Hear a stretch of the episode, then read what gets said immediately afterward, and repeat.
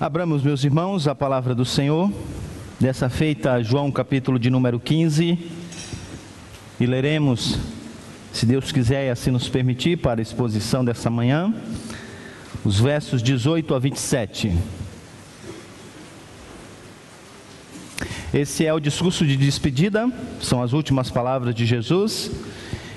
Ele se encontra com os seus discípulos e agora os instrui sobre algumas coisas que aconteceriam enquanto ele estivesse, enquanto ele estaria com o Pai. Temos percebido que esse discurso ele é carregado de exortações, alertas, mas também tem um propósito de trazer esperança e consolo demonstrando assim o cuidado do Senhor, a sua providência, tanto por meio da ação do nosso Senhor e Salvador Jesus Cristo e também do seu Santo Espírito, o outro consolador, aquele que viria para conduzir os nossos irmãos. E evidentemente também a nós. Versos 18 a 27. Se o mundo os odeiam, tenham em mente que antes me odiou. Se vocês pertencessem ao mundo, ele os amaria como se fosse dele. Todavia, vocês não são do mundo, mas eu os escolhi, tirando-os do mundo. Por isso o mundo os odeia. Lembre-se das palavras que eu lhes disse: nenhum escravo é maior que o seu senhor. Se me perseguiram, também perseguirão vocês. Se obedeceram à minha palavra, também obedecerão à de vocês. Tratarão assim vocês por causa do meu nome, pois não conhecem aquele que me enviou. Se eu não tivesse vindo e lhes falado, não seriam culpados de pecado. Agora, contudo, eles não têm desculpa para o seu pecado. Aquele que me odeia também odeia o meu Pai. Se eu não tivesse realizado no meio deles obras que ninguém mais fez, eles não seriam culpados de pecado. Mas agora eles a viram e odiaram a mim e a meu pai. Mas isto aconteceu para que se cumprisse o que está escrito na lei deles. Odiaram-me sem razão. Quando vier o conselheiro que eu enviarei a vocês da parte do Pai, o Espírito da verdade que provém do Pai, ele testemunhará a meu respeito e vocês também testemunharão, pois estão comigo desde o princípio. Baixe sua cabeça, vamos mais uma vez falar com o Senhor. Deus bendito, nós te agradecemos por tão grande promessa que acabamos de ler nesse texto. Nós te agradecemos pela obra soberana sobrenatural do teu Santo Espírito, que inspirou essa palavra trazendo à memória a verdade de Cristo aos seus discípulos, entre eles o apóstolo João. Que agora age iluminando a nossa mente, para que diante da leitura e da exposição dela, venhamos não apenas entendê-la, mas também agora vivê-la para a glória do teu próprio nome. Agradecemos-te pela promessa de que o teu Santo Espírito, de maneira poderosa, sobrenatural, trabalharia por meio dos teus servos para a pregação e a edificação do teu povo e cá estamos nós, Senhor. Precisando que Ele haja dessa maneira para que esse tempo gere edificação para as nossas vidas. Por isso, dar, ó Deus, que a tua palavra mais uma vez seja transmitida no poder do teu Santo Espírito. E que o teu Santo Espírito trabalhe nos nossos corações, quebrantando-nos, convencendo-nos, transformando-nos, para que a luz de Cristo resplandeça sobre as nossas vidas e através das nossas vidas. Em nome de Jesus. Amém.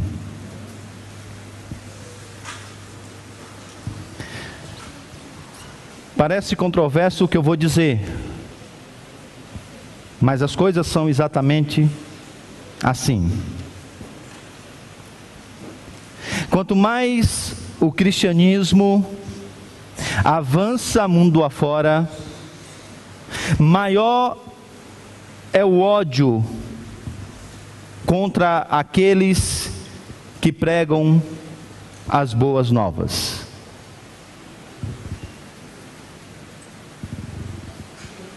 O fato é que não existe nenhuma comunidade no mundo que seja alvo de tantas perseguições e de tanto ódio declarado.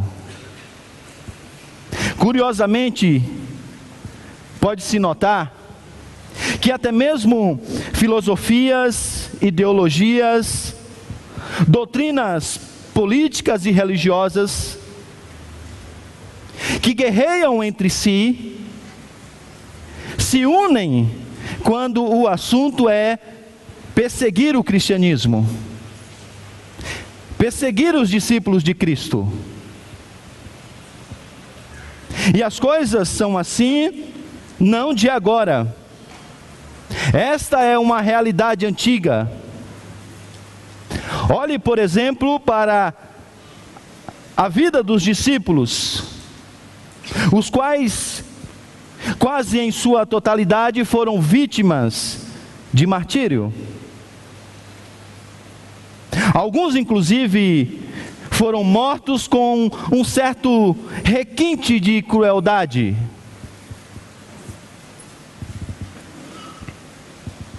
Só para que vocês tenham uma ideia.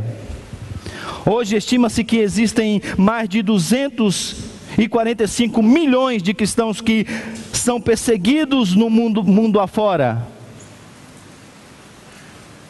Em muitos países, sequer há a possibilidade de se realizar um culto como esse que nós agora estamos prestando ao nosso Deus e ao seu Filho.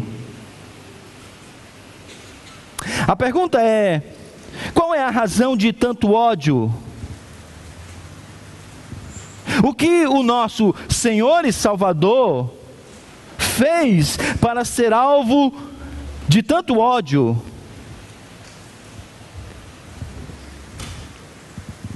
Há motivos para sermos tomados por um temor?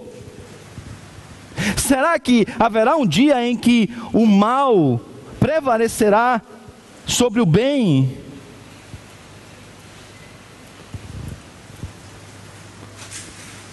No texto que nós oraremos, Jesus então vai tratar desse assunto. Vai falar da razão pela qual o cristianismo é tão odiado. Falará do propósito desse ódio declarado. E também mostrará qual deve ser a nossa resposta para esse mundo que nos odeia, que nos odeia. Então eu queria chamar a sua atenção para que você acompanhasse comigo nessa manhã a exposição desse texto, tendo como tema Amados por Cristo e odiados pelo mundo. Na semana passada nós vimos que nós somos o alvo do amor de Cristo, que assim como o Pai o amou, agora ele também nos ama. E como consequência natural desse amor que foi derramado nos nossos corações, nós passamos a amar uns aos outros. De tal maneira que a igreja passa a ser uma comunidade do amor. Uma das suas principais características é o amor mútuo. E o versículo de número 17, Jesus então encerra aquela, aquela, aquele parágrafo com esse verso de transição, dizendo mais uma vez: ame-se uns aos outros. E esse verso agora, então, é um claro contraste entre a maneira como a igreja deve viver e a maneira como o mundo agora vive. Por isso que no versículo de número 18, ele agora apresenta o profundo ódio do mundo. E ele diz: Se o mundo os odeiam, os odeia, tenham em mente que antes me odiou. A leitura aqui parece duvidar desse amor do mundo. Isso é possível ser percebido até mesmo numa leitura no original. No entanto, o contexto é claro de que Jesus está afirmando que isto é um fato. Talvez poderemos traduzir assim: se o mundo os odeia, e de fato ele os odeia. Então a primeira coisa que vocês precisam entender é que antes ele também me odiou.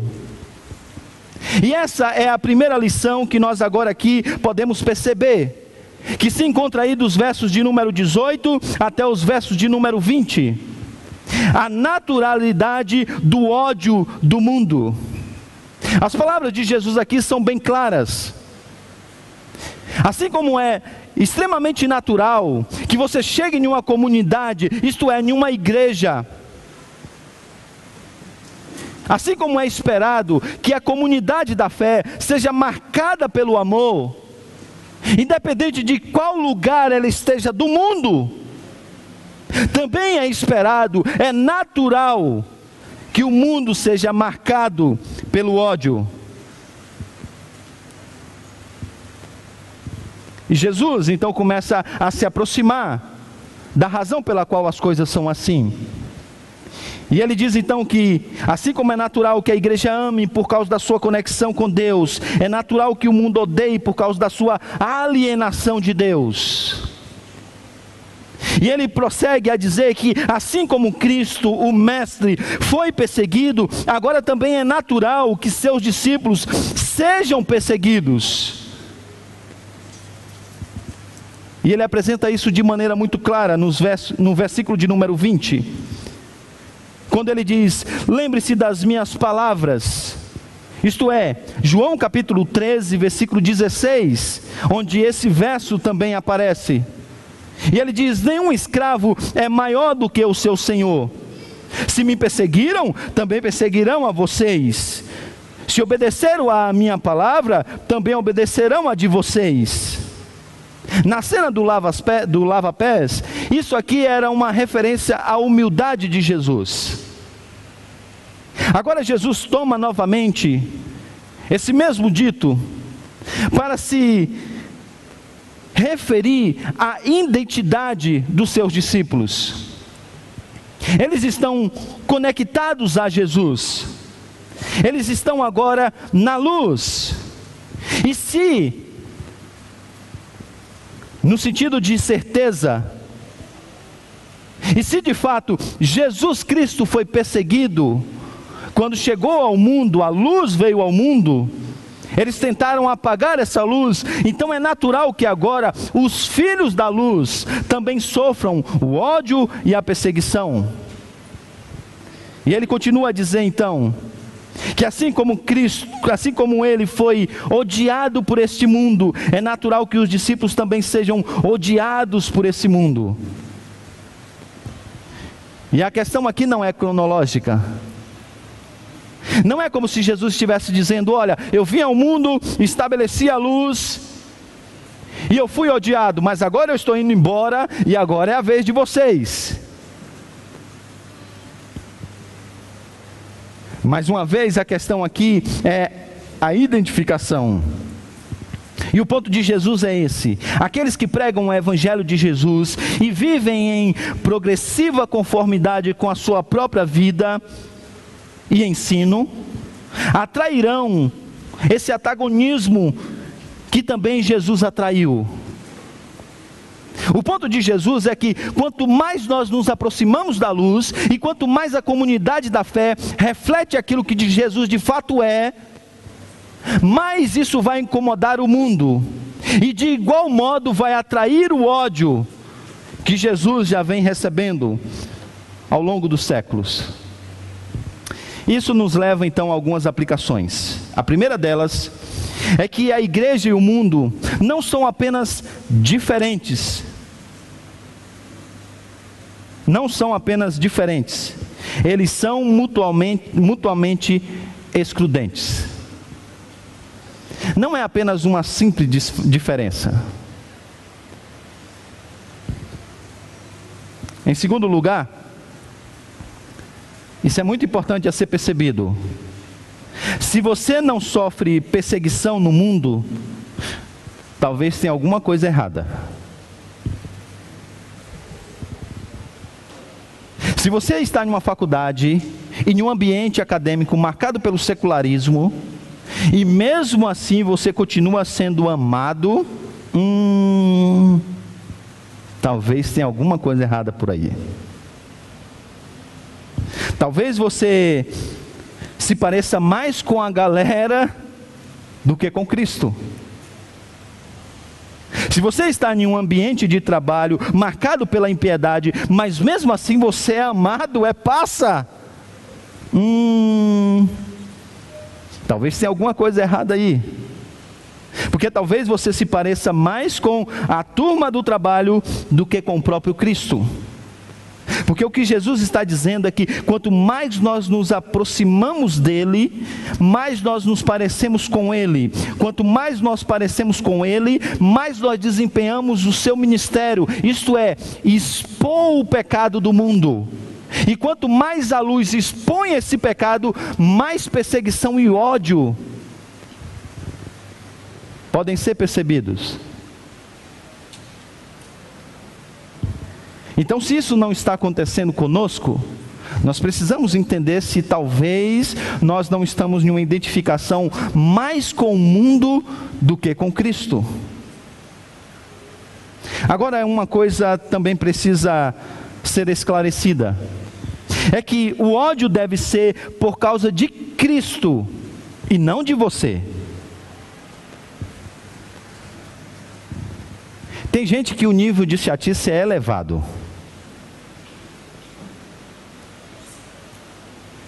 E aí essas pessoas então elas dizem: olha lá no meu ambiente de trabalho ou lá na faculdade, as pessoas não gostam de mim.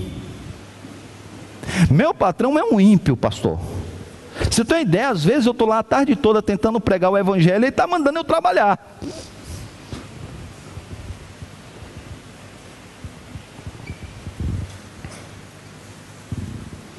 Algumas pessoas que são mal educadas não agem com gentileza e dizem: não, é porque eu estou na verdade do Evangelho.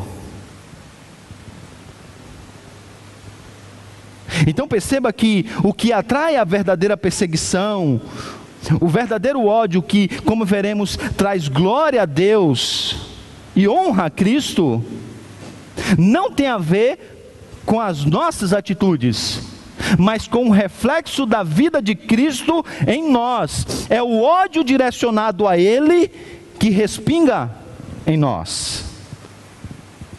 Então o ódio deve ser por causa de Cristo, da Sua própria vida, agora percebida em nós, e não por causa de nós mesmos.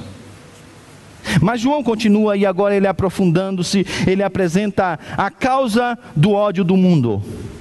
Se é natural que esse mundo seja marcado pelo ódio para com, contra o ungido do Senhor e os seus discípulos, agora ele diz qual é a causa desse ódio tão presente no mundo.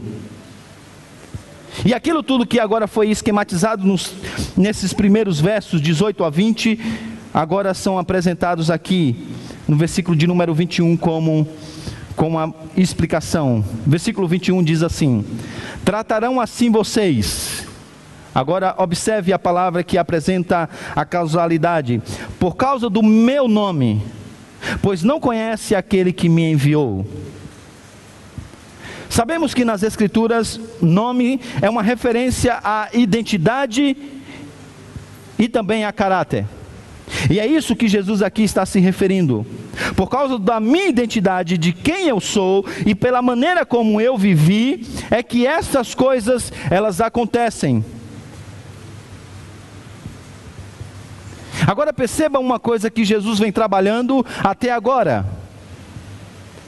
Quem ele é e o que ele faz não podem ser entendidos, não podem ser, essas coisas não podem ser entendidas a parte daquilo que o Pai é.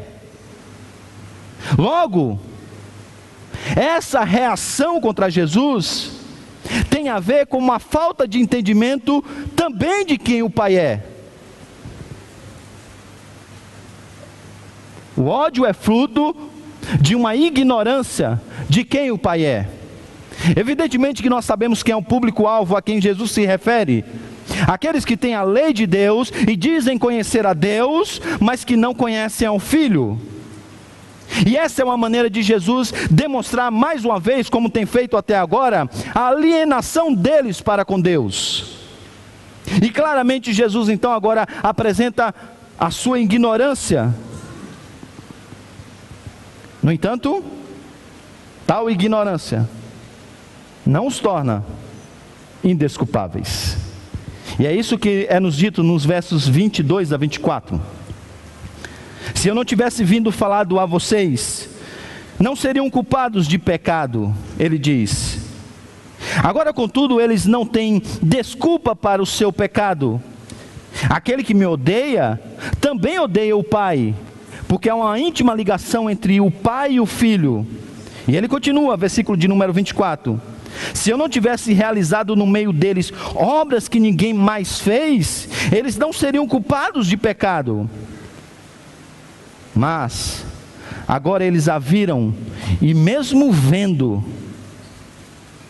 eles odiaram a mim e ao meu Pai. Perceba a argumentação de Jesus. Os advogados sabem que em certas situações, alegar ignorância é a melhor defesa.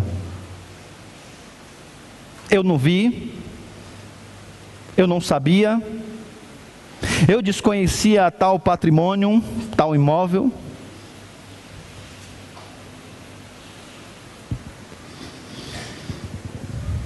E em alguns casos, a ignorância de fato pode diminuir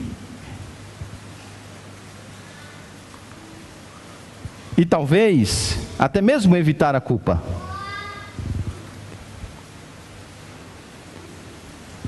Todavia,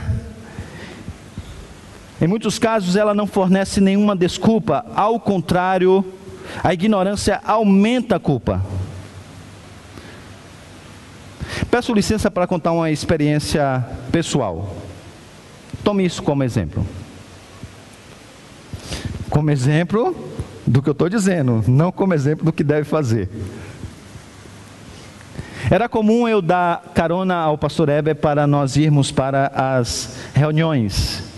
Nós morávamos geograficamente ah, ali perto, eu passava na casa dele e aí nós íamos então para a reunião em algum lugar. Um dia eu o peguei e seguimos reunião e seguimos caminho afora em direção à reunião. Passei em um lugar onde tinha um radar recentemente instalado. Velocidade máxima 40 quilômetros. Descobri só quando a multa veio. Um absurdo. Um absurdo colocarem um radar novo e não enviar uma mensagem de WhatsApp para os moradores da cidade de Limeira para que eu pudesse tomar conhecimento daquela realidade. Eu confesso a vocês que eu fui lá ver mesmo se tinha radar, porque eu passava lá e não via nada. E tinha.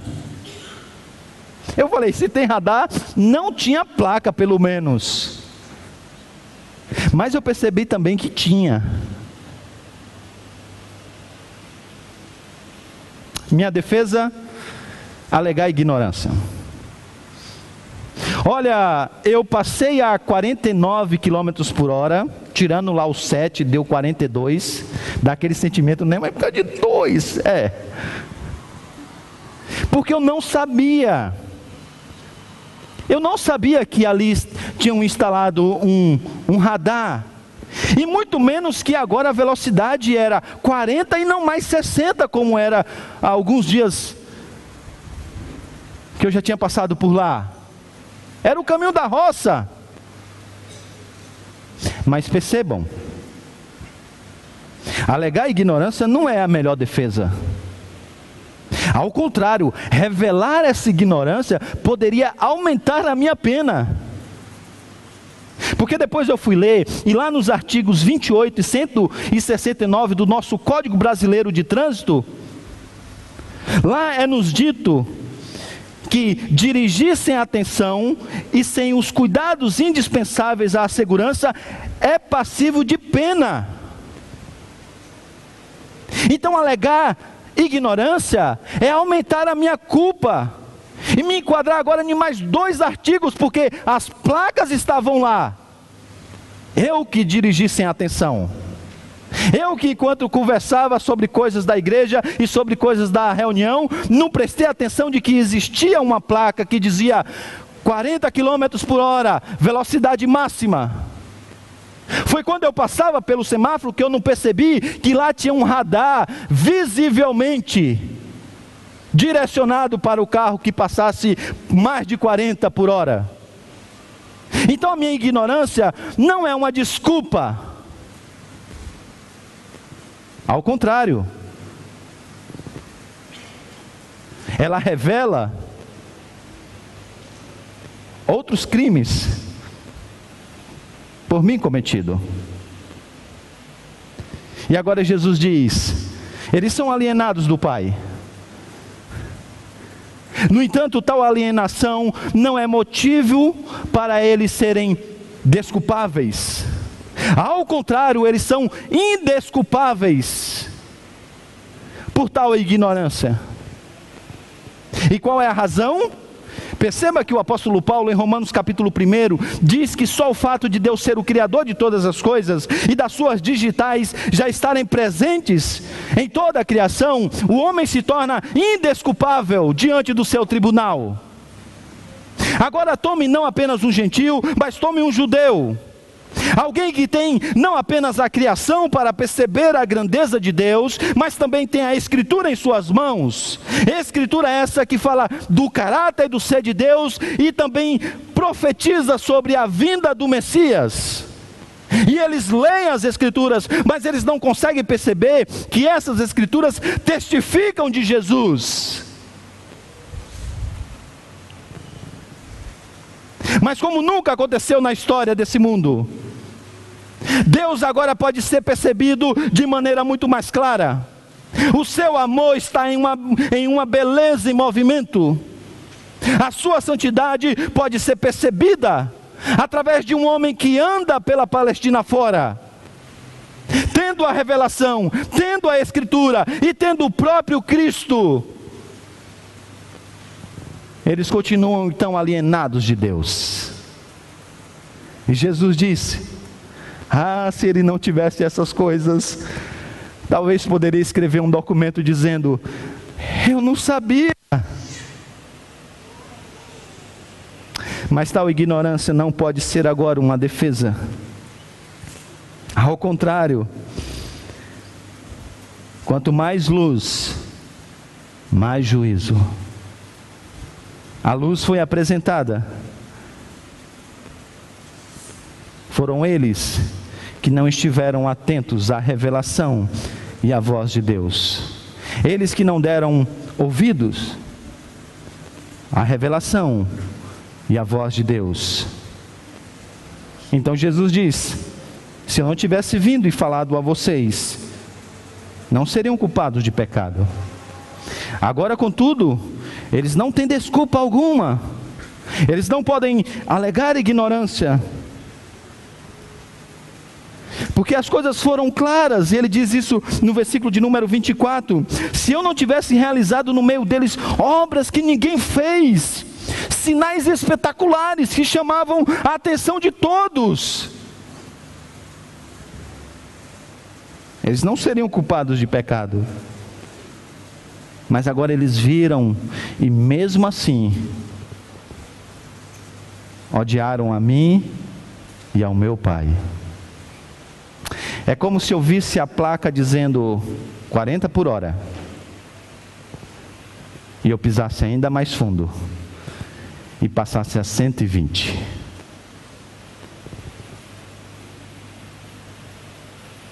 Vendo, não quis ver. E por isso Jesus diz: não há desculpa. As placas foram dadas. E isso só aumenta a culpa, porque eles tiveram acesso a muita informação. Muita informação. Mais que isso, pior do que isso, é que além de não perceber a beleza de Cristo, como nós cantamos na primeira música, e aí se voltar para Ele em amor e adoração, eles têm uma postura contrária. E Jesus diz: Eles odiaram a mim e ao meu Pai. E a pergunta é: por que até mesmo religiosos odeiam a Jesus? Que mal ele fez? Sabe por quê? É o que Jesus vai dizer. Porque a beleza de Cristo revela a feiura do eu. A luz é odiada porque ela manifesta que as nossas obras não são boas. As pessoas odeiam porque o pecado agora é exposto. E perceba, sempre foi assim. Por que Caim matou Abel? Essa pergunta retórica é respondida por João em uma das suas cartas, o mesmo autor desse evangelho, e ele diz lá em 1 João, capítulo 3, versículo 12: Não sejam como Caim, que pertencia ao maligno e matou o seu irmão. E por que o matou? Olha a resposta: porque as suas obras eram más, e o seu irmão e a do seu irmão eram justas. Esse é o motivo do ódio. Agora, imagine essa situação, porque em Cristo esse problema humano, ele agora toma tons agudos. Porque se o ódio foi despertado para contra alguém que era apenas um tipo, apenas uma sombra, imagine o que seria quando a realidade chegasse quando a verdadeira santidade pisasse nesse mundo, quando a verdadeira justiça aterrissasse entre nós. E é o que nós estamos vendo agora em, em relação a Jesus. Se tipos de verdadeiros israelitas já eram odiados, imagine o verdadeiro israelita.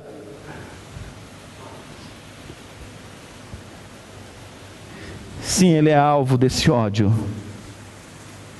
Porque a verdadeira justiça, a verdadeira santidade, a pureza, a luz está no mundo.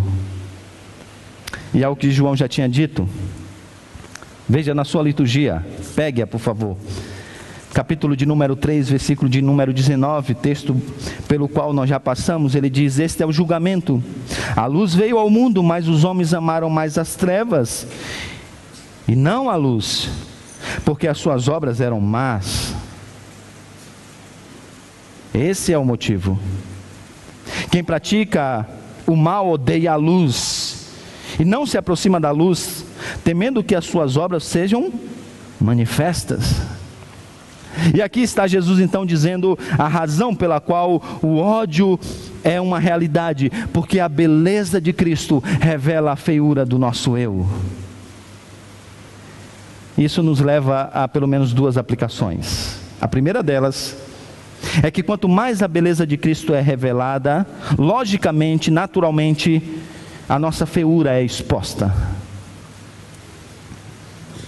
Uma pessoa me procurou uma vez depois da escola dominical e disse: Pastor,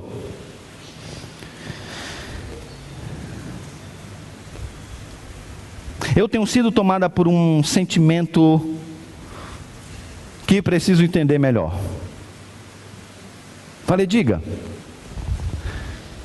Cada culto que termina eu me sinto uma porcaria. Falei, que bênção, hein? Que bênção. Pessoa olhou confusa, assustada. Como assim? Estou voltando para casa mal? Você está no caminho certo.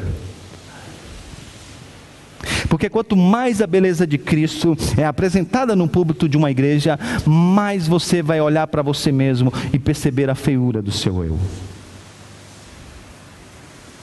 Mais isso vai acontecer.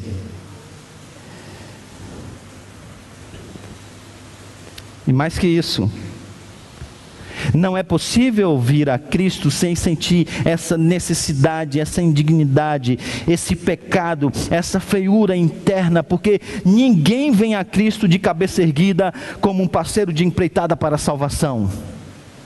Não é assim que as coisas acontecem.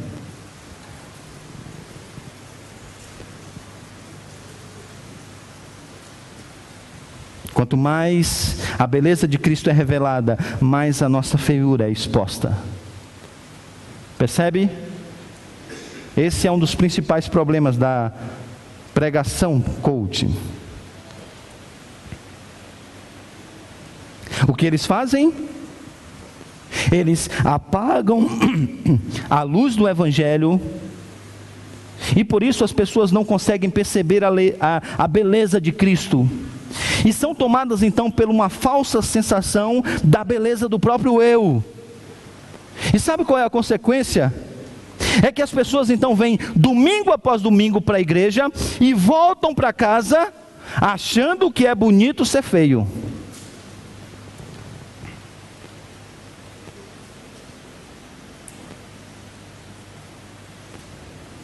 Porque não percebendo a beleza de Cristo elas são tomadas por esse sentimento, falso sentimento, de que há uma beleza no seu próprio eu.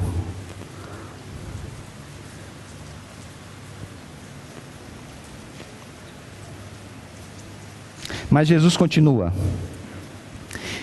E agora ele começa a descrever o propósito, ou os propósitos, do ódio do mundo para com, para com os seus discípulos. Veja o versículo de número 25.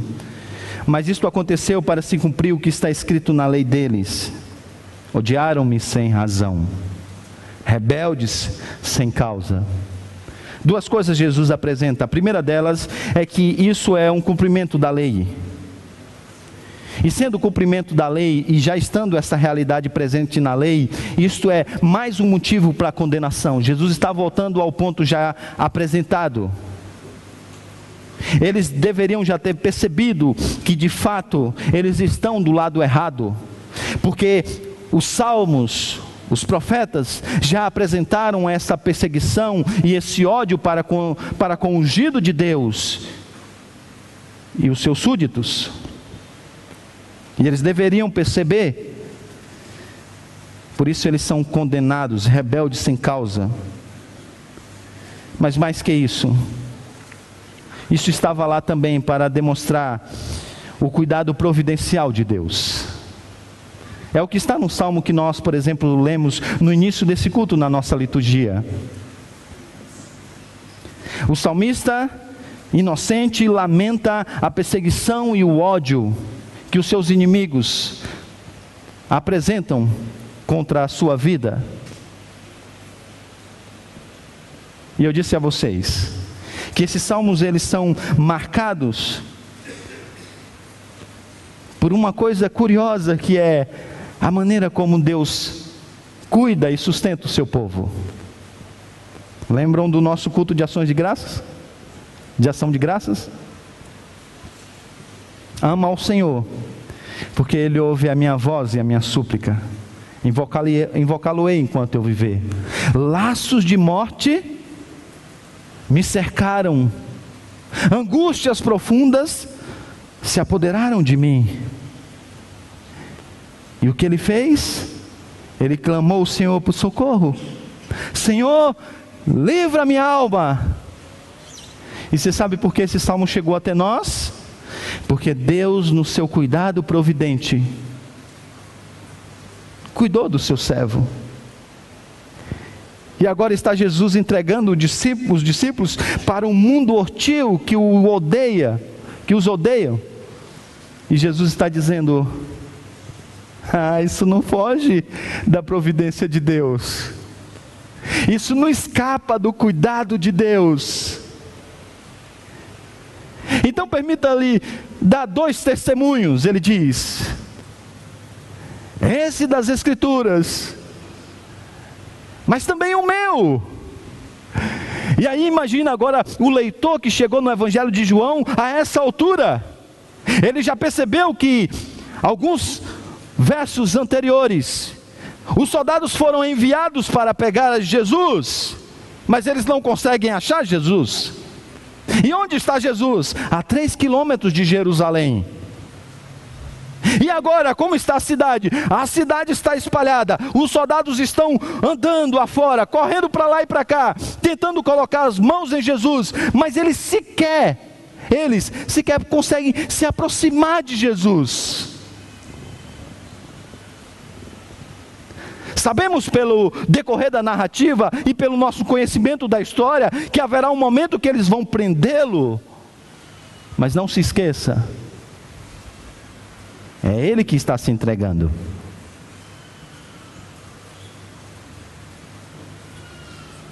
Aqui está Jesus, com seus discípulos,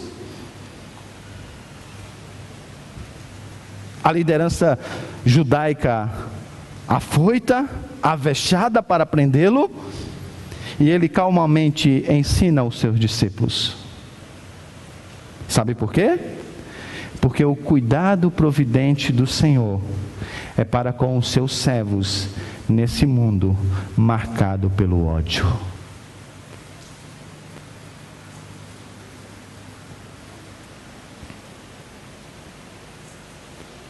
Por isso não precisamos temer em ser, sermos fiéis ao Senhor.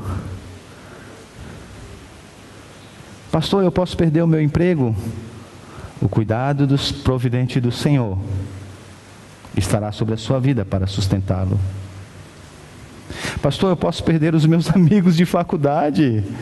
O cuidado do Senhor estará presente para sustentá-lo. E agora Jesus diz: o cenário é terrível. Mas eu vou cuidar de vocês. Mas espera aí, pastor. O senhor começou dizendo esse culto que muitos são perseguidos e inclusive os discípulos foram mortos com requintes de crueldade. E como fica essa questão?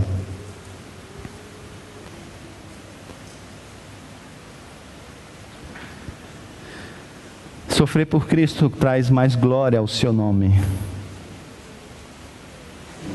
Algumas pessoas tiveram o privilégio, a alegria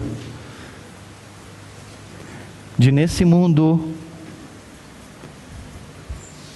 testemunharem de tal maneira o seu amor por Cristo, que estavam dispostas amarem mais a Cristo do que as suas próprias vidas.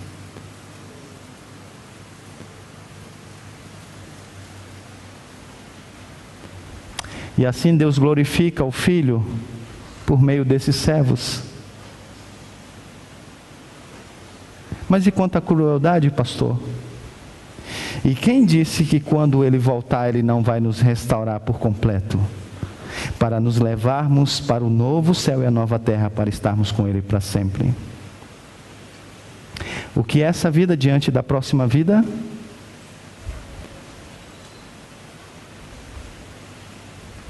Nem mesmo a morte de tantos irmãos espalhados pelo mundo afora escapa do cuidado providente de Deus. E agora Jesus então encerra falando de missão. Encorajando então agora os seus discípulos a continuarem a, a trilharem esse caminho. Veja os versos 26 e 27, encerrando assim a nossa mensagem. Quando vier o conselheiro, que eu enviarei a vocês da parte do Pai, o Espírito da verdade que provém do Pai, ele testemunhará o meu respeito, e vós também testemunharão, pois estão comigo desde o princípio. Como alguns de vocês sabem, o verso de número 26 provocou uma controvérsia enorme na história da igreja e a dividiu em igrejas orientais e ocidentais. Sobre se o Espírito procede eternamente apenas do Pai ou do Pai e do Filho. E esse texto era o objeto de estudo. Mas o contexto aqui não aponta para essa questão teológica. Porque na verdade Jesus não estava se referindo à natureza ontológica da Trindade, mas sim à missão do Espírito. Não tem a ver com a procedência eterna, mas sim com a, o envio histórico. O Espírito da Verdade agora seria enviado e uma nova era iria raiar. E aí perceba, agora Pai, Filho e Espírito Santo estariam todos juntos para testificar a glória divina ao mundo e assim remir pessoas. Perceba então que os discípulos são deixados para trás, não apenas para enfrentar a oposição, como se Jesus dissesse assim: Olha, já passou a minha vez, eu já lutei, agora é com vocês. É, é, sabe, é o custo do discipulado. Vocês já deveriam saber disso. Então agora vocês vão ficar aí para enfrentar isso também para a glória de Deus. Não é mais que isso. Há um propósito maior. E o propósito é a missão histórica de Deus no mundo em expressar a sua glória remindo pessoas. E agora o Espírito terá um papel importante nessa missão. Primeiro, ele vai lembrar os discípulos de tudo que Jesus ensinou desde o princípio, como acabamos de ler. Para que eles pudessem então entender o Evangelho, inclusive para que eles pudessem escrever o que nós agora estamos estudando. A inspiração da Escritura é obra do Espírito. Mais que isso, ele também iluminaria mentes, as mentes daqueles que estivessem ouvindo a verdade, para que pudessem entender. E ele então agora concederia o poder para que pudesse pregar de maneira eficaz a verdade do Evangelho. É por isso que Jesus diz: Mais vocês vão receber poder ao descer sobre vós o Espírito Santo, e aí vocês serão minhas testemunhas. O que ele já está dizendo aqui, nos confins da terra.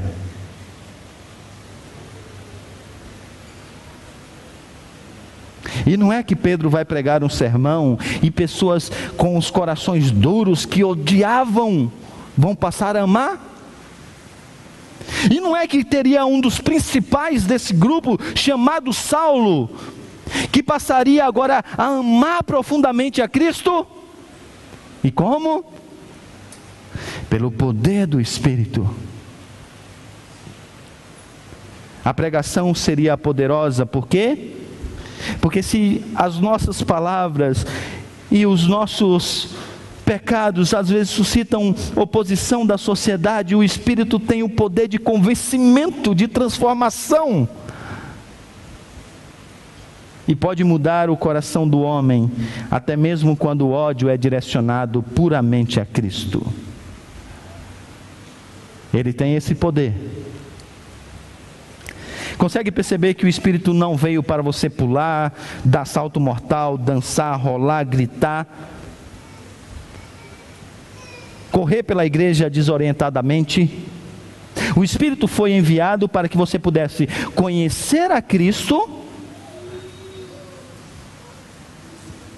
e fazê-lo conhecido. Essa é a obra do Espírito. nos fazer entender a história. Quando nós entramos no livro de Atos, nós vamos perceber uma série de coisas que agora estão fazendo sentido para os discípulos. É a obra do Espírito. Aí nós vamos ver Pedro corajosamente se colocando de pé e pregando diante da liderança judaica. Essa coragem é a obra do Espírito. E o Espírito vai agindo no mundo para que as pessoas possam adorar a Deus. E é o que o cântico que nós vamos cantar agora fala. Coloquemos de pé. Para juntos cantarmos sobre essa obra de pregação, declarando Sua glória entre as nações, vamos ver o Seu nome sendo exaltado, não mais odiado. Declarando Sua glória entre as nações, vamos ver Seu poder manifestado, Seu Espírito movendo os corações, convertendo vidas, mentes e intenções, revelando a todo homem que a verdade plena está em Jesus. Isso é possível. Isso é possível mesmo em um mundo que nos odeia, porque o Espírito Santo de Deus trabalha no meio da sua igreja e com o seu povo. Cantemos todos juntos.